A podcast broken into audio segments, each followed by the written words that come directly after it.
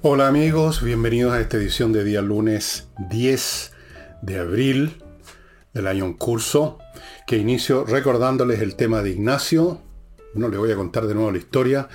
Lo importante ahora en este momento es contribuir para que su familia tenga recursos para ir comprando los remedios carísimos que esta guagua necesita para sobrevivir. Ahí está saliendo la dirección manden unos pesos, dos lucas, tres, cinco, diez, quince, lo que ustedes puedan y ojalá que lo puedan hacer varias veces, porque estas son cosas que no, no es de una vez, sino que mucho tiempo, que hay que estar preocupado hasta que la guagua salga de esto. Eso es lo primero. Lo segundo, recordarles que este jueves va a haber flamenco en la Casa del Jamón a la hora de costumbre, ocho y media de la noche. Ya saben, Casa del Jamón la Casa del Jamón está en Tenderini 171, a la entradita. Si vienen por Agustina, donde está el Teatro Municipal, a la entradita de Tenderini. Y en la Agustina, a propósito, casi frente a Tenderini, casi al frente, diría yo, hay un estacionamiento subterráneo, de manera tal que es súper fácil llegar y es seguro dejar el auto en un estacionamiento subterráneo Va a haber un estupendo conjunto de flamenco, como es todos los jueves. Entiendo que este domingo también va a haber función.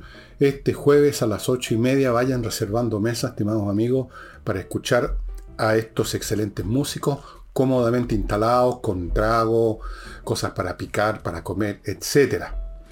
Si ustedes llaman y ya se agotaron las reservas de mesa, vayan igual, porque evidentemente uno se puede instalar no es tan cómodo, pero se puede instalar bastante bien en la barra, está un poquito más atrás, y ahí también hay una mesa, la barra misma, para que coman, piquen algo, tengan los tragos y puedan ver el espectáculo. Eso este jueves. Y entramos en materia que va a estar bastante relacionado con el tema de la seguridad, pero esto también está relacionado en forma más anecdótica y me pidieron que yo diera mi opinión sobre lo que pasó cuando una periodista de Megavisión cuando recién se había producido el asesinato del, último carabinero, el señor Palma, eh, llegó a preguntarle algo en general, me parece, y le dijo, oiga, y el Paco, no sé cuánto. Y se indignó el oficial, eh, dijo que no iba a decir nada mientras la periodista estaba presente, la periodista se pidió disculpas de inmediato, pero ya era tarde, se mandó cambiar y la echaron casi inmediatamente del canal de Megavisión. Bueno, esos son los hechos, yo voy a referirme un poco a esto. Primera cosa que quiero decir es que yo realmente no sabía que para carabineros era un insulto hablar de Paco. Para mí es un diminutivo nada más, que puede ser insultante si va acompañado de algunos adjetivos, como esta típica frase Paco es asesino, Paco esto, Paco lo demás allá. Pero Paco en sí mismo, a mí nunca me pareció que fuera eh, diminutivo, insultante, peyorativo. Eh, es una expresión común. En todos los países del mundo las policías tienen esta diminutivo. Por ejemplo, en Francia la policía le llaman flic. En Estados Unidos a la policía le llaman cops. En Inglaterra a la policía londinense por lo menos le dicen bobbies. En, eh, Rusia a la policía le dicen militsos. Sin mayor... o sea, sin ninguna sin ninguna implicancia mala o buena, simplemente Paco es, entiendo que el diminutivo de, un nombre, Francisco creo, o algo así. Pero el hecho es que yo no sabía y, bueno, primera cosa. Segundo, a lo que me quiero referir realmente es a la reacción de los ejecutivos de Megavisión. Yo creo que fue fue penca. O sea, yo no conozco a la periodista, entre paréntesis, no sabía que existía, no la había visto en mi vida, no sabía de su nombre. Entiendo incluso que probablemente ella pertenezca, tenga una postura política completamente opuesta a la mía y no nos entenderíamos para nada, no, no, no nos podríamos dar ni a la mano, pero no es ese el punto. El punto es que en Megavisión arguyeron que no estaba dentro de eso, como lo que llaman siempre los medios de comunicación, su línea editorial. Y entonces ese lenguaje y la sacaron al tiro, la desvincularon. A mí no me parece muy, muy elegante eso, ¿no? Por decirlo suave. O sea, yo tengo bastante, una opinión bastante poco, poco positiva en general de eso que llaman en Chile los ejecutivos. O sea, eh, gente que tiene cargos más o menos de alguna importancia en la administración de una organización privada o pública también, aunque creo que ahí no los llaman ejecutivos. Tengo siempre tenido la sensación que en Chile los ejecutivos no ejecutan absolutamente nada, que están preocupados simplemente de salvar sus pegas porque son mejores y eluden responsabilidades y contaba mil veces la historia de las mosquitas que ponen para traspasarle el problema a otro ejecutivo. Pero en el caso de los ejecutivos, los medios de comunicación, este miedo este, este, horror que no vaya a pasar algo que ponga en peligro sus pegas, peor porque es un organismo, los medios de comunicación están en contacto con el público, están bajo una, son transparentes. No es como una empresa que la gente no sabe lo que está pasando adentro. Entonces son particularmente cobardones, esa es la palabra.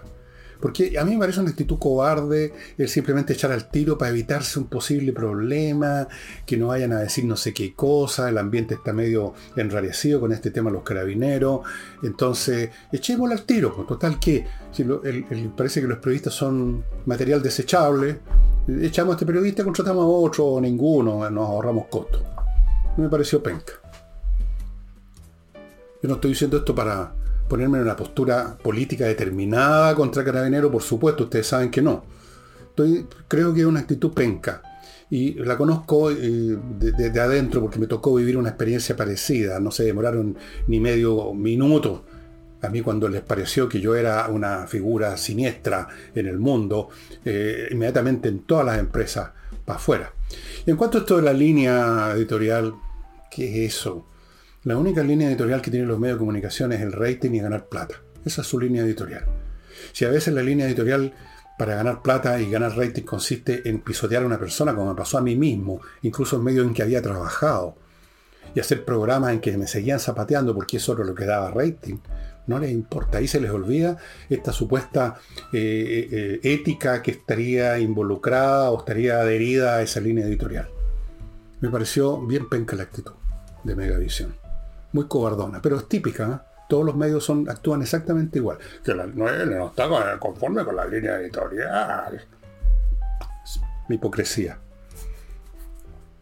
Y ahora vamos a la cuestión central que es lo que yo creo detectar un cambio atmosférico en la postura, en la sensación que los propios carabineros tienen respecto a su posible accionar, sus facultades, su mayor eh, capacidad, que se reflejó, yo diría, bastante dramáticamente justamente este fin de semana cuando unos fulanos que eran delincuentes, después se, supo que están, tenían prontuario y todo lo demás, no, no eran blancas palomas, no eran unos tipos que venían de una farra, eran delincuentes, tenían sustancia dentro del vehículo, etc. trataron de hacer un control y el tipo que manejaba le echó el auto encima y atropelló a un carabinero, lo tiró lejos. Y luego, unos, momentos después, otro carabinero le descargó su arma automática, la, una subametralladora UCI, esa es una novedad que la estén usando de nuevo, y mataron a este tipo y a los otros los se los llevaron. Eso es un hecho nuevo, es un hecho nuevo que la policía pareciera, creo yo, sentirse con más potestad, autoridad para hacer uso de sus armas de fuego.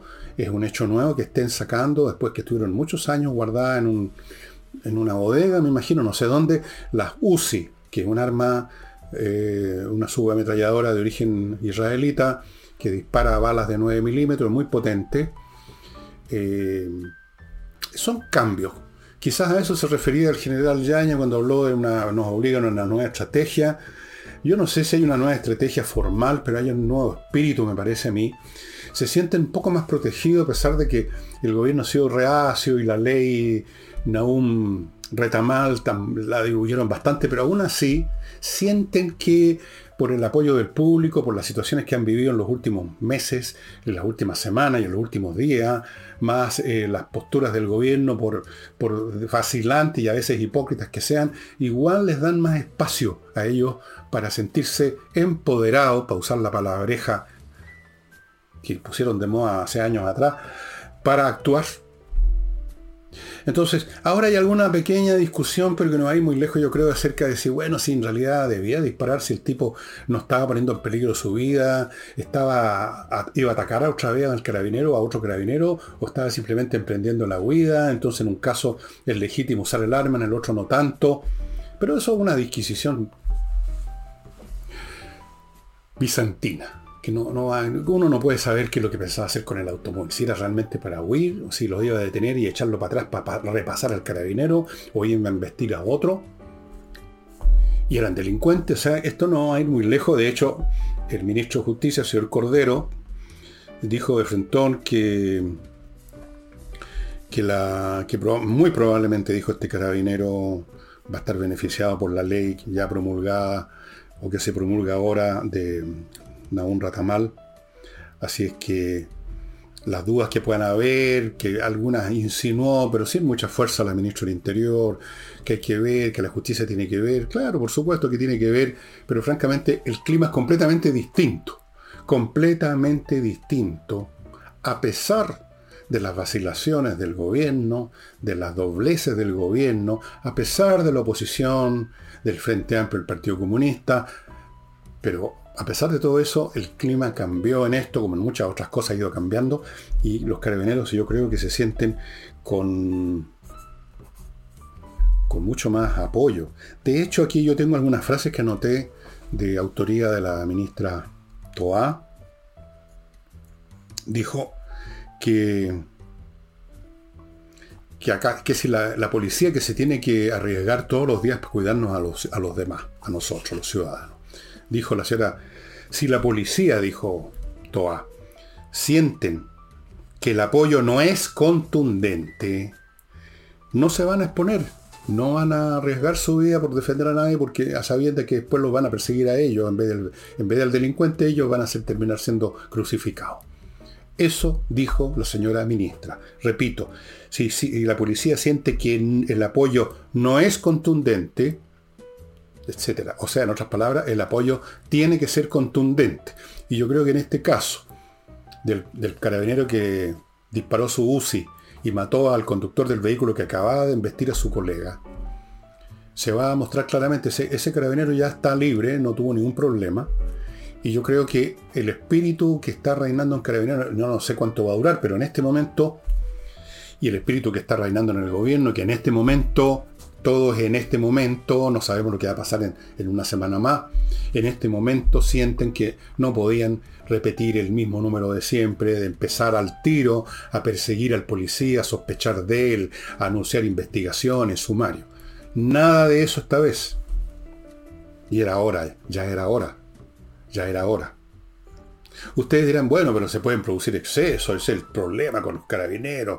La propia señora Tobá en un momento dado habló del gatillo fácil. Es cierto, se pueden producir problemas como se pueden producir problemas con toda actividad humana, ya sea esporádica o sistemática.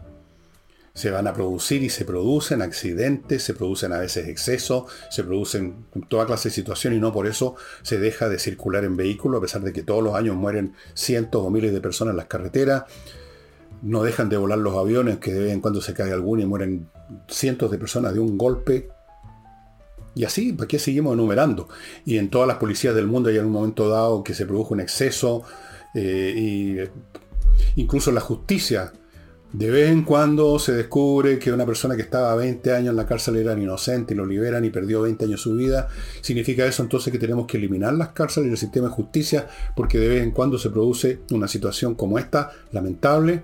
No, ¿no es cierto? Tenemos que aceptar que todo sistema de convivencia, todo sistema institucional es, pasible de fallas, de errores, de accidentes, pero que ese es el costo de vivir en sociedad con sistemas institucionales, legales, etc.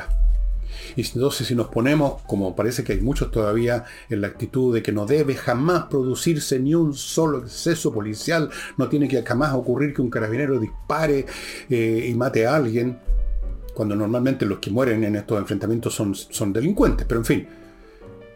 Eh, si estamos en esa postura, entonces simplemente tenemos que eliminar la policía, que era lo que querían hacer, y quieren hacer todavía muchos.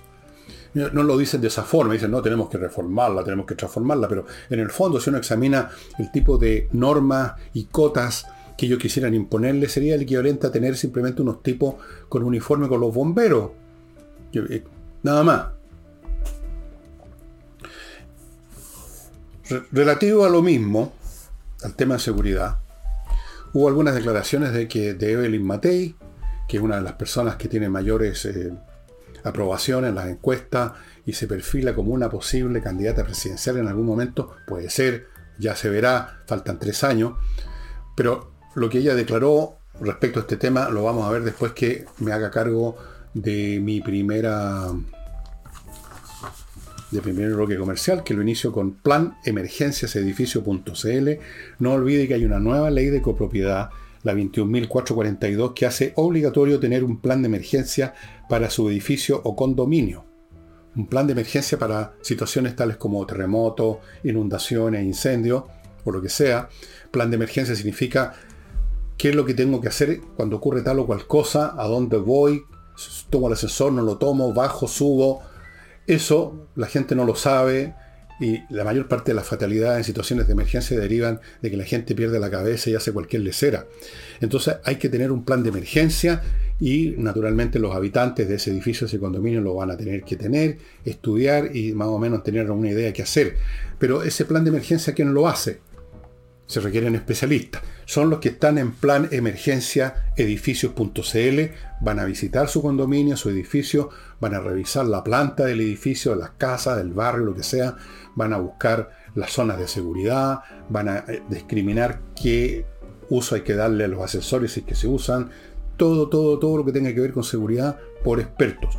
Póngase en contacto, esto es obligatorio tener este plan con plan emergencia edificios.cl. Continúo con Fastmark, que tiene una nueva sucursal en Puerto Vara, que es un courier chileno que le trae desde Estados Unidos, desde Miami Santiago, en embarque aéreo marítimo, por supuesto marítimo no llega a Santiago, lo que su empresa necesita o usted como persona compró en una tienda cualquiera en Estados Unidos, aunque sea un paquete de este porte, ellos tienen ese servicio y se lo van a traer también. Fastmark, estimados amigos.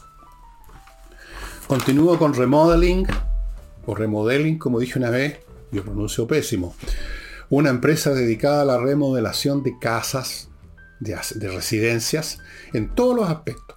Pisos, muebles de cocina, pintura, eh, gafitería, de repente construcción de algunos, algunas cosas, que sea una mansarda, agrandar la terraza del, que da al jardín, o acortarla, o crear esto o lo demás allá todo lo que tenga que ver con remodeling hecho por expertos, no cualquier maestro de chasquilla. Esta es una empresa que le garantiza a usted un trabajo de primera categoría, ya sea porque usted quiere encachar su casa o porque la quiere dejar en mejores condiciones para ponerla en venta. Remodeling, estimados amigos, no se ponga en manos de cualquier chasquilla. Y termino este bloque con Hey, el corredor de bienes inmobiliarios que todavía vende en Chile gracias a sus métodos, gracias a la al intenso trabajo que realizan con cada cliente. Para ello el cliente no es alguien más que meten en un portafolio, es alguien al cual dedican todo su tiempo hasta que logran la venta. Así es que, ya saben, Ángel Hey. Vamos a la Matei. Dijo Evelyn Matei varias cosas. Dijo, se necesita a alguien con tonelaje para el tema de la tratar el tema de la delincuencia y agregó no veo ninguna figura política suficiente, por supuesto en el gobierno, para esto. O en otras palabras, dijo que los que hay ahora son insuficientes. Hizo una excepción con el señor Monsalve, con quien parece ser que le, pone más fe en su capacidad de acción, pero tal vez no tanta tampoco, porque habla de el SAR para tratar el tema de la delincuencia. Ahora, cuando se dice que se necesita para tal cosa un SAR, que eran los antiguos gobernantes de Rusia, como ustedes saben, eran como los reyes. Zar es una derivación rusa de la palabra Kaiser, que es una derivación en germánico de la palabra César. El César, el Kaiser y el Zar, el tipo que, la que manduquea todo. Se supone entonces que el zar es un tipo con grandes poderes, atribuciones legales, eh, organizacionales, que maneja esto y lo demás allá. Puede ser, pero el tema central siempre es lo legal. ¿Qué es lo que pueden hacer? ¿Cuáles son los planes operativos que están en condiciones de llevar a cabo las, organizaciones policiales? Porque poner un SAR, por ejemplo, que estuviese atado de mano por los climas que por lo menos hasta anteayer existieran en este país. En cuanto a que la policía, que los abusos, que, lo, que el cuidado, que los derechos humanos, no se sacaría nada con un SAR se necesita un SAR que disponga de los instrumentos realmente. Y en realidad no necesitamos un SAR, necesitamos un ministro del Interior que haga la pega bien. Evelyn Matei, entre otras cosas, dijo que, que había quedado descartada como ministra del Interior, que había mostrado Lilacha como ministra del Interior la señora Toab, cuando una vez que pronunció esa frase del gatillo fácil. Yo no sé si tanto, yo no sé si tanto, eh, a mí me parece que la Toba, sin ser precisamente, yo creo que muy cantinflas, pero de vez en cuando se acerca un poco a lo razonable, como esto de decir que la policía tiene que tener un apoyo contundente. Tiene, por lo menos yo creo que tiene bastante más percepción política que el señor presidente de la República. O sea, de todas maneras, aunque no es difícil superar al presidente de la República en, en ninguna materia. Así que yo no sé si es tanto un tema de un zar, de una persona, que yo creo que es una, maniobra de efecto mediático, si se hiciera eso. Es un tema de las leyes, los reglamentos, y, la sensación que tengan los organismos de que pueden actuar finalmente con toda la fuerza y el peso de la ley. Y que no sigamos, como lo mencioné hace unos programas atrás, con una actitud reactiva ante el crimen, esperando que ocurran y perseguir a, los, a eso que llaman a los, a los responsables, los llaman a llevar a la justicia. Eso es tardío, eso es después que ocurrieron los hechos.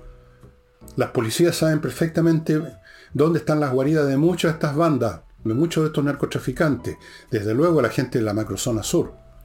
La cuestión es ir a actuar a buscarlos. Hay que ser proactivo. Hay que hacer como los intocables del FBI. Hay que ir hacia donde están y desarticularlos ahí mismo. Eso requiere una actitud totalmente distinta del Estado en su conjunto, no de una persona llamada SAR que pongan ahí. Ahora, lo que yo mencioné al principio, que hay un cambio climático, sí, pero el cambio atmosférico es eso, cambio atmosférico no es cambio institucional. Vamos a ver cuánto dura. Yo creo que va a durar lo que dure el miedo del gobierno a la situación, lo que dure su preocupación por cómo caen las encuestas por esto.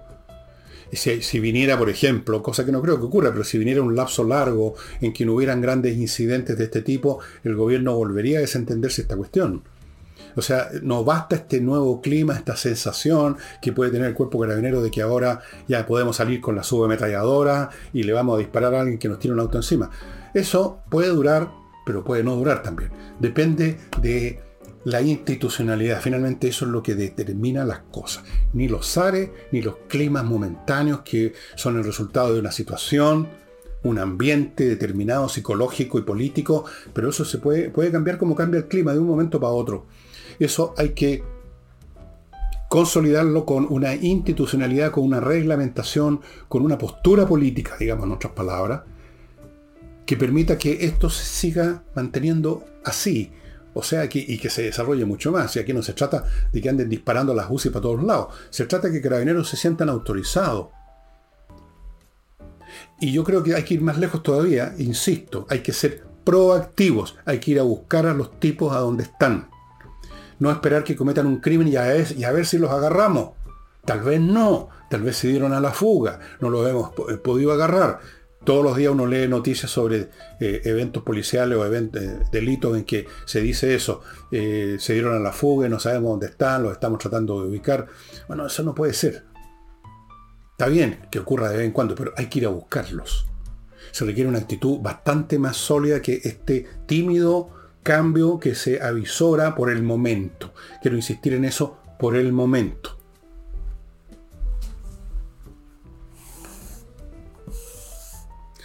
Una cosa súper importante, estimado amigo, pasando ahora momentáneamente a otro tema, después volveremos a esto la seguridad.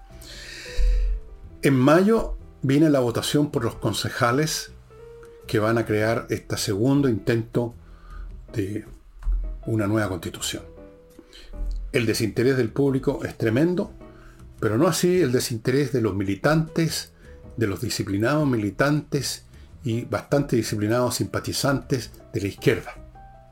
Si la gente, una vez más, una vez más, la población que no milita en la izquierda, cae en la complacencia y en la pereza, y se cruzan de brazo y creen que un evento electoral es un espectáculo más que se ve en televisión, Ah, con los reportajes de la gente que se formó en la fila, que se abrieron las mesas y creen que es un show. Va a suceder que la izquierda una vez más va a poner una mayoría de su gente ahí. Es una lata. Pero aparte que es obligatorio votar, yo insisto en un punto.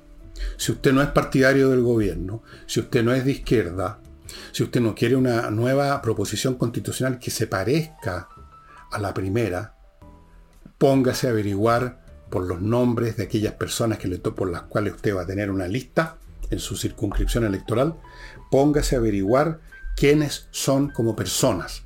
Olvídese de las listas de partido porque los partidos ahora valen hongo. Usted vota por alguien porque está en el partido X y después se da vuelta la chaqueta a los 10 minutos. O el partido mismo se desintegra. O el partido mismo entero se da vuelta. Lo hemos visto. Hemos visto ese espectáculo del, punto, de parte de la derecha todos estos años. Una mezcla de oportunismo, de cobardía, de falta de principios, de falta de inteligencia, se han entregado en mil veces. Entonces, olvídese que este, ah, pero este está en la lista de, por ejemplo, de la UDI, pongamos, por ejemplo. No, no, no, no. Vea quiénes son. Para eso está Google. Ponga el nombre. Fulano de tal, del partido tal. Y vea los antecedentes. Asegúrese que va a votar por alguien que no se va a dar vuelta a los 10 minutos. Asegúrese que va a votar por alguien que no se va a poner a tirarle besito a la gente izquierda. Asegúrese que vota por alguien que no es un cobarde que lo van a lograr intimidar con alguna funa o con un telefonazo. Asegúrese de poner a gente firme. Porque resulta, estimado amigo, que estamos en una situación en que se requieren no moderados, no tibiones, no gente amorosa que anda buscando acuerdo, pongámonos todos de acuerdo, acuerdo, acuerdo. Los otros no quieren ningún acuerdo, los otros quieren imponer su visión del mundo y ellos tienen su razón en hacerlo. Allá de ellos. Pero entonces hay que oponerse también desde el otro extremo. No caigan en esta estupidez de estar buscando la cosa intermedia, el camino del medio, que lleguemos a acuerdo, que somos todos chilenos. Eso es una estupidez porque los otros no van a hacer eso. O lo van a simular para enganchar con usted, pues, para engañarlo. Sí, no, si nosotros somos socialdemócratas, si nosotros también hemos entendido que habían errores, queremos una cosa, la Casa de Chile de nuevo. No les crea. No les interesa la Casa de Chile, les interesa la casa de ellos.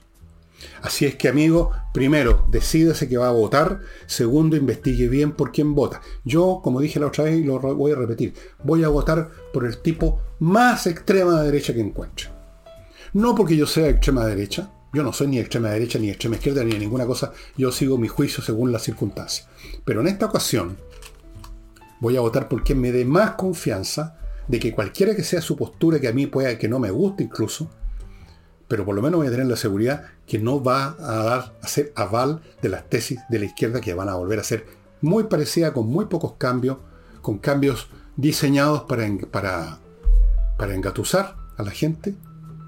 Yo me voy a preocupar de votar por el tipo que encuentra en la lista de mí, de donde yo vivo, más a la derecha, más opositor, más decidido, y que lo haya demostrado en estos últimos años y voy a investigar Google para esos efectos. No voy a votar por lista. Voy a votar por personas. Ojalá que sean también personas que no vengan cayendo de la nada, que sean personas con, algún tipo de conocimiento, personas inteligentes. Pero sobre todo aquí lo que interesa es el carácter. El carácter. Carácter firme.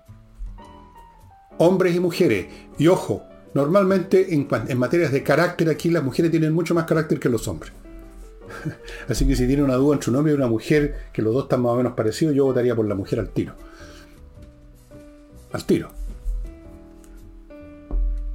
Así es que amigos, vayan mentalizándose para mayo y vayan ya investigando, averigüen quiénes son los candidatos de todas las listas de su barrio, de su sector, de su circunscripción y vean quién es el que más les da la seguridad que no le va a dar ropa a esta gente que quiere cambiarnos el país de arriba abajo, no han perdido ese objetivo y no tienen por qué perderlo. Si eso es lo que ellos quieren, eso es lo que ellos creen, allá ellos somos los demás, los que no estamos en esa postura, los que tenemos que adoptar también la misma decisión, la misma fuerza con las ideas contrarias, pues. Si no le van a pasar por encima, nos van a pasar por encima. Tenemos que repetir lo que pasó el 4 de septiembre. Pero como no van a cometer el mismo error, van a ser más empalagosos en su presentación, Van a llegar encorbatados los caballeros. No van a llegar metiéndose una bandera por el culo. Van a llegar con corbata, no con bandera en el poto. Entonces, ojo con eso. Mm, ojo con la cuestión, amigos. a propósito de Monsalves, que lo mencioné hace unos momentos atrás, personaje al cual Evelyn Matei le da un poco más de, lo considera de un poco más peso que el resto, y el resto involucra al presidente de la República y todos los demás, ha dicho a propósito de la inmigración que la inmigración irregular no es un derecho, lo cual es una aseveración completamente opuesta a la de mucha gente de la extrema izquierda que piensan que sí es un derecho entrar como sea, sin identidad, sin ningún control, sin ninguna regulación, es un derecho humano, porque para ellos todo son derechos humanos. ¿Mm? Ahora, ok, y mencionó Monsalve una serie de iniciativas que se están tomando a, nivel de fiscalía, etcétera, para ir viendo el tema de los irregulares. Mencionó unas estadísticas que han entrado menos, todavía entran muchos, no debería entrar ninguno. Más de uno ya es muchos. Y estamos hablando aquí de cientos a la semana. Ahora, yo me voy a permitir una pregunta. ¿Qué se hace con estos irregulares a los cuales se detecta? Eso no vi ninguna explicación de Monsalve. ¿Qué es lo que se hace con la persona? Trató de entrar, a ver usted dónde están sus papeles, quién es usted. ¿Qué se hace con él? Ya no va a entrar al país. ¿Cómo se hace? ¿Cómo se le devuelve? ¿Quién lo recibe? ¿Quién lo quiere recibir? Supongamos además que es un delincuente. ¿Quién lo quiere recibir? En los otros países están felices de deshacerse de los delincuentes. ¿Qué vamos a hacer con los irregulares, señor Monsalve? ¿Los vamos a meter presos? Y entre paréntesis, ¿qué vamos a hacer con los criminales o los delincuentes extranjeros a los cuales se detenga? ¿Los vamos a dejar en libertad volviéndolos a su país para que a los 10 días estén de regreso a Chile otra vez? O sea que no hayan sufrido ninguna sanción salvo ser devueltos a su país. Si es que los reciben. O sea, aquí tenemos un problema. Hay que determinar qué se hace con esta gente. Se los lleva a un campo de concentración, se los mete en una isla en el sur, se los lleva a una cárcel. ¿A dónde? ¿Qué se hace con ellos? Y estamos hablando no de tres o cuatro personas, estamos hablando de miles de miles. El propio señor eh, Monsalve dio una cifra, dijo, es una amenaza, dijo, estoy leyendo textual, tener un ingreso de 150.000 personas cuya identidad no conocemos. Ese número, esa cifra, yo creo que está sobrepasada hace rato en términos de delincuentes, o de al menos de irregulares. Porque tenemos más de un millón de personas, y yo creo que más del 10% el 10% de un millón a 100 mil. Yo creo que bastante más de, en este caso sería el 15%. Yo creo que bastante más irregular. Yo creo que de repente la gran mayoría entraron irregularmente. ¿Qué vamos a hacer con esta gente? O simplemente vamos a, vamos a hacer una especie de un jueguito, lo vamos a regularizar. Ah, usted es irregular, Vigo. Bueno, ya le vamos a dar un carnet entonces. Eso es lo que van a hacer.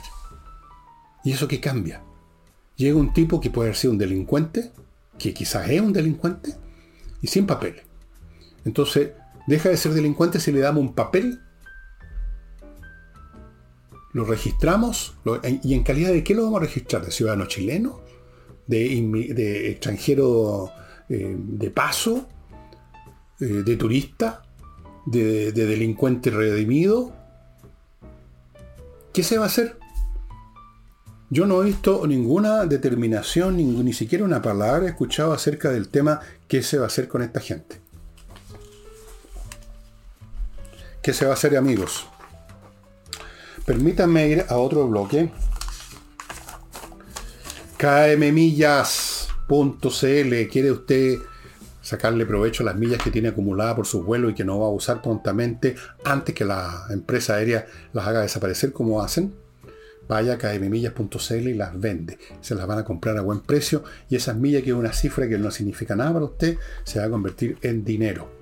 Continúo con inviertanusa.cl, esta empresa chilena norteamericana que le facilita enormemente sus inversiones en bienes inmobiliarios en Estados Unidos, porque primero le ofrece muchísimas opciones, tiene un portafolio inmenso, Segundo, le abre cuentas en bancos norteamericanos, le consigue créditos allá, le tramita una visa de residencia si quiere irse a vivir a Estados Unidos a, manejar esos negocios. Y finalmente, si llegara a tener un problema, cosa que no es muy frecuente en Estados Unidos en las operaciones comerciales, ellos lo van a apoyar aunque ya la venta se realizó, ellos no se, no se alejan de usted, lo van a ayudar a cualquier problema que haya. Invierta en USA.cl con esta seguridad. Continúo con Salinas y Ojeda, un buffet de abogados especializado en temas civiles, que son la gran mayoría, que tiene debido a su especialización, una muy buena tasa de éxitos legales y que en caso que usted tenga un tema que lo va a llevar a una corte, un tema civil, póngase en manos de ellos, no se ponga en manos de cualquier abogado que alguien le recomendó que usted no tiene idea. Salinas y Ojeda, estimados amigos, .cl.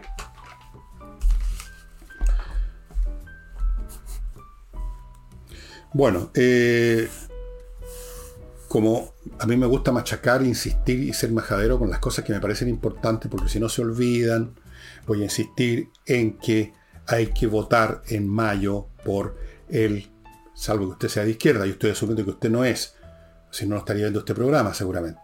Vote por el más seguro, el menos dado a las volteretas, el que ya algunos movimientos, algunos partidos de la derecha tienen mucha gente que se da voltereta y usted los conoce. Son estos, estos movimientos que se la han, tratado de cuadrar el círculo, son de derecha, pero no tan de derecha, que de centro derecha, pero modernista, pero reformista. Toda esa, esa, esa, esa galimatías político esconde debilidad. Puede que tengan razón en un sentido teórico para tiempos normales, pero en tiempos como, por así decirlo, de conflicto agudo político, esas posturas simplemente conducen a la, a la derrota conducen al fracaso. Cuando está uno en guerra, uno también se tiene que armar. No es el momento en las mesas de negociaciones, es el momento de armarse.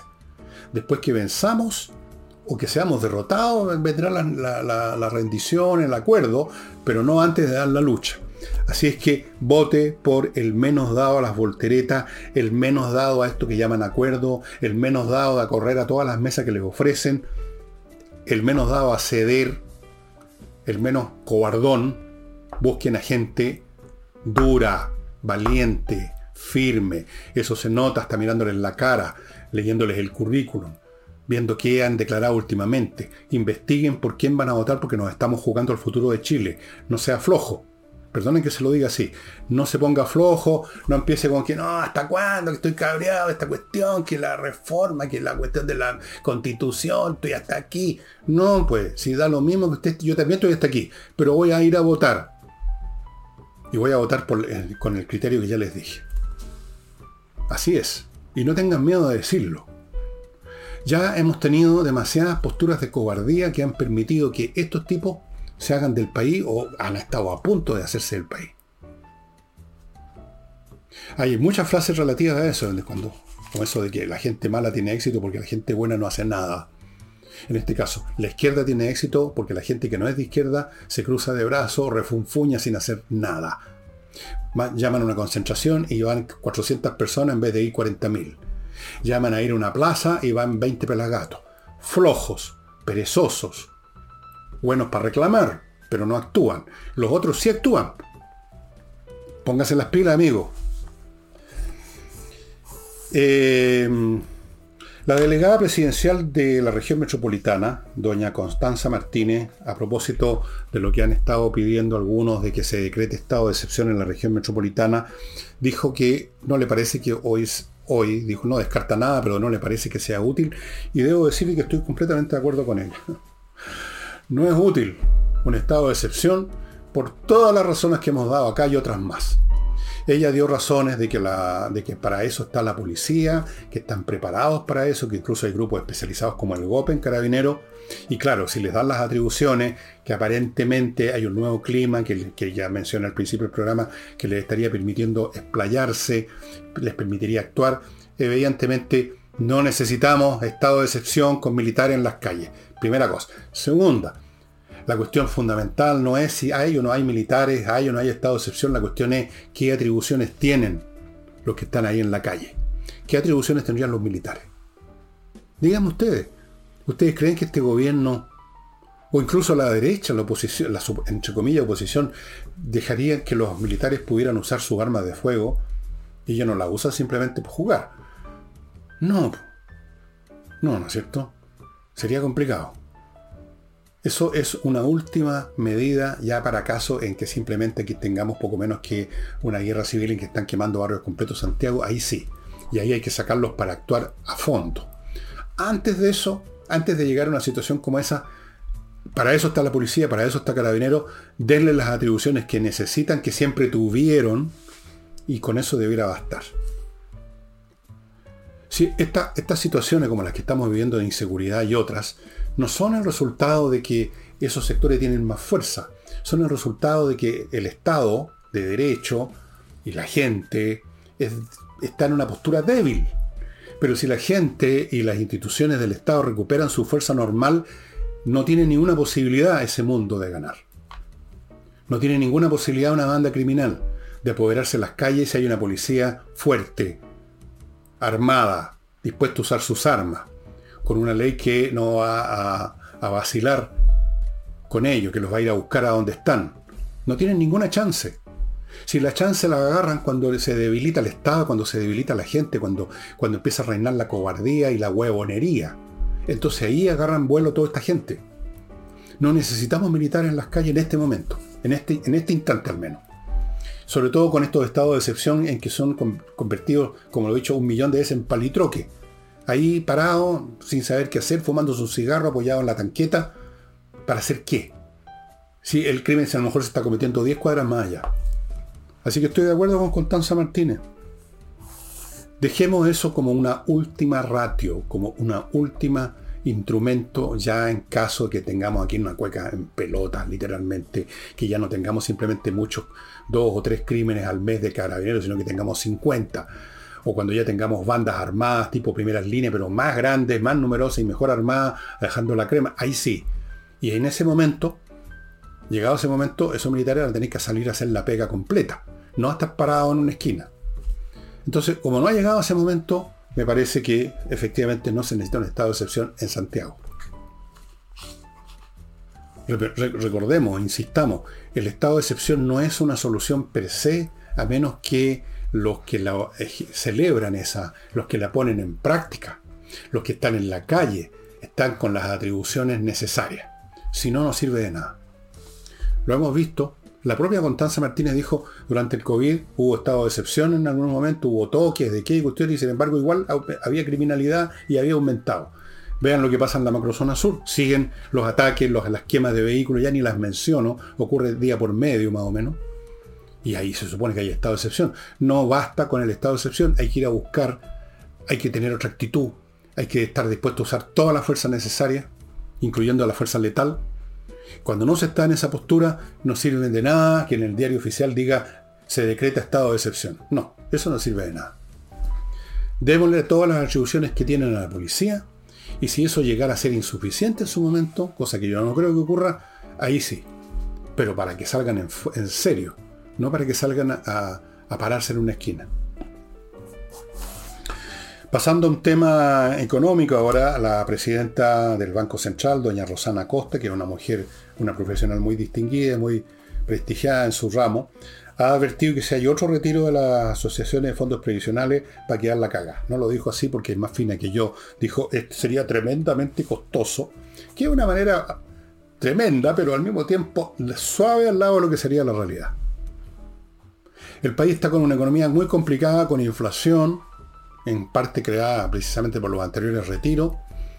Ahora, si los señores congresales en su ignorancia, en su estupidez o en su malicia insisten y logran sacar por su ignorancia, por su estupidez y su malicia, más la cobardía de los otros que no se atreven a enfrentar a, esta gente o nos atreven a enfrentar a la galería del Congreso o nos atreven a enfrentar a su anónimo votante. Si llegara a ocurrir otro retiro, entonces simplemente significa que este país se merece todo lo que tenga que pasarle. No puede haber otro retiro, ya hubo demasiado y los costos han sido tremendos y lo están sufriendo los mismos que retiraron sus fondos que ya se los comieron. O sea, no se los comieron, se los gastaron. ¿Recuerdan ustedes lo que pasó con el primer retiro? ¿Se les olvidó? Al día siguiente que la gente recibió las patas estaban repletos los malls con gente comprando, no comida, Porque nos estaban muriendo de hambre. Televisores plasma de 40 pulgadas, las concesionarias de autos repletas de clientes. Eso fue lo que sucedió. La primera vez, y la segunda, y la tercera. Bueno, ¿cuántas más? La cuarta también. Y siempre decían, no, esta es la última, no, esta es por una vez. Mentirosos. Quieren echar abajo este país, como sea. Como sea. Pero vamos a ver, vamos a ver qué sucede, si esta vez también en esta materia han cambiado los climas. Pero yo quiero insistir en un punto de nuevo. No bastan los cambios climáticos, se requiere algo más. Y amigos, compreoro.com. Si usted a propósito de toda esta situación económica quiere tener una buena salvaguarda, vaya a compreoro.com y compre plata y oro o plata y oro, oro y plata, lo que usted quiera, en lingotes, en moneda, certificados por la Universidad Católica, 99,99% pureza. Usted los tiene en sus manos, cuando lo necesita los puede vender aquí o en otra parte y siempre van a tener un buen valor nunca pierden su valor como puede ocurrir con un título de la bolsa. Compreoro.com. Continúo con Entrena Inglés, que sigue con su plan de verano de 24 clases en menos de 400 mil pesos. Clases dictadas por profesores de inglés online que le aseguran a usted que va finalmente, después de tantos años que ha hecho unos pinitos de aprender inglés, finalmente va a aprender inglés, amigo. Se lo garantizo. Entrenainglés.com. Continúo con Patricia Stoker el grupo que está en patriciastocker.com, un grupo de profesionales dedicados a registrar, conservar, proteger, renovar su marca comercial en Chile y en el extranjero. No se deje, no deje eso para otro día, que nunca llega, porque esto de las marcas tal vez no se lo exija el fisco, pero en cualquier momento usted puede tener muchos problemas con los sinvergüenzas de siempre, o con los oportunistas, con los, con los rifleros de la economía, que se dedican a anotar marcas para después ir a pedir plata, en fin, muchos líos. patriciastocker.com y termino con mi climo, la mejor forma de climatizar su casa o su oficina, como ya han hecho muchas empresas en el sur de Chile, han climatizado, están climatizando sus oficinas con mi climo. Por algo será, estimados amigos. Y termino el programa mostrándoles un libro súper entretenido, que yo creo que a pesar de que la acción transcurre en el siglo XVI, es muy atingente al presente porque resulta que hoy día mismo estamos viendo en la zona del Pacífico, especialmente en la zona del Indo del mar de, la China que llaman, o otros lo llaman Indo-Pacífico, le cambian el nombre según su manera de ver el asunto. Hay una competencia entre China y Estados Unidos, o más bien dicho entre China, Estados Unidos, Australia, Japón y otros países por el control de esas aguas. Los chinos pretenden ser dueños de casi prácticamente todo el mar, han sido muy prepotentes, han inventado unas islas artificiales que las han llenado de armamento, mintieron, dijeron que nunca iban a poner armamento, las llenaron de armamento, amenazan todos los días con guerra, con ataques a Taiwán. La vieja lucha entre grandes potencias, entre grandes imperios o lo que sea, por control territorial, marítimo o terrestre. Y aquí van a ver ustedes en este libro, Imperios del Mar, la lucha que se produjo en el siglo XVI en el Mediterráneo entre el Islam y la cristiandad por el control del Mediterráneo.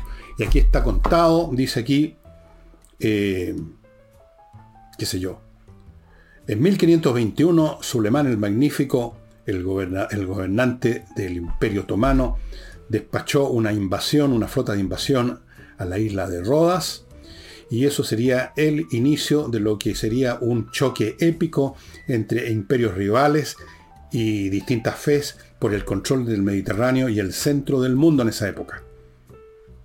En, el Imperio del Mar, el aclamado historiador Roger Crowley ha escrito una excitante historia de esta brutal batalla de décadas de duración entre la cristiandad y el islam por el alma de Europa. Y aquí están, bueno, está la famosa batalla de Lepanto y otras, está el sitio de Roda, las batallas, lo más entretenido que hay, estimados amigos, este libro de Roger Crowley, lo leí hace unos dos años más o menos, creo yo. Sí, porque es bastante nuevo. Dos o tres años, y por supuesto, uno de los que tengo en la lista de libros por releer. Porque ustedes ven que la historia se repite bastante, ¿no? Se repite bastante, no igual, si no se repite, rima bastante. Eso de que la historia rima, no lo inventé yo, creo que fue Mark pero no estoy seguro. Y eso sería todo por hoy día, estimados amigos. No olvide a Ignacio. Y mañana estaremos, como de costumbre, los martes con Nicole Rodríguez. Muchas gracias y hasta entonces.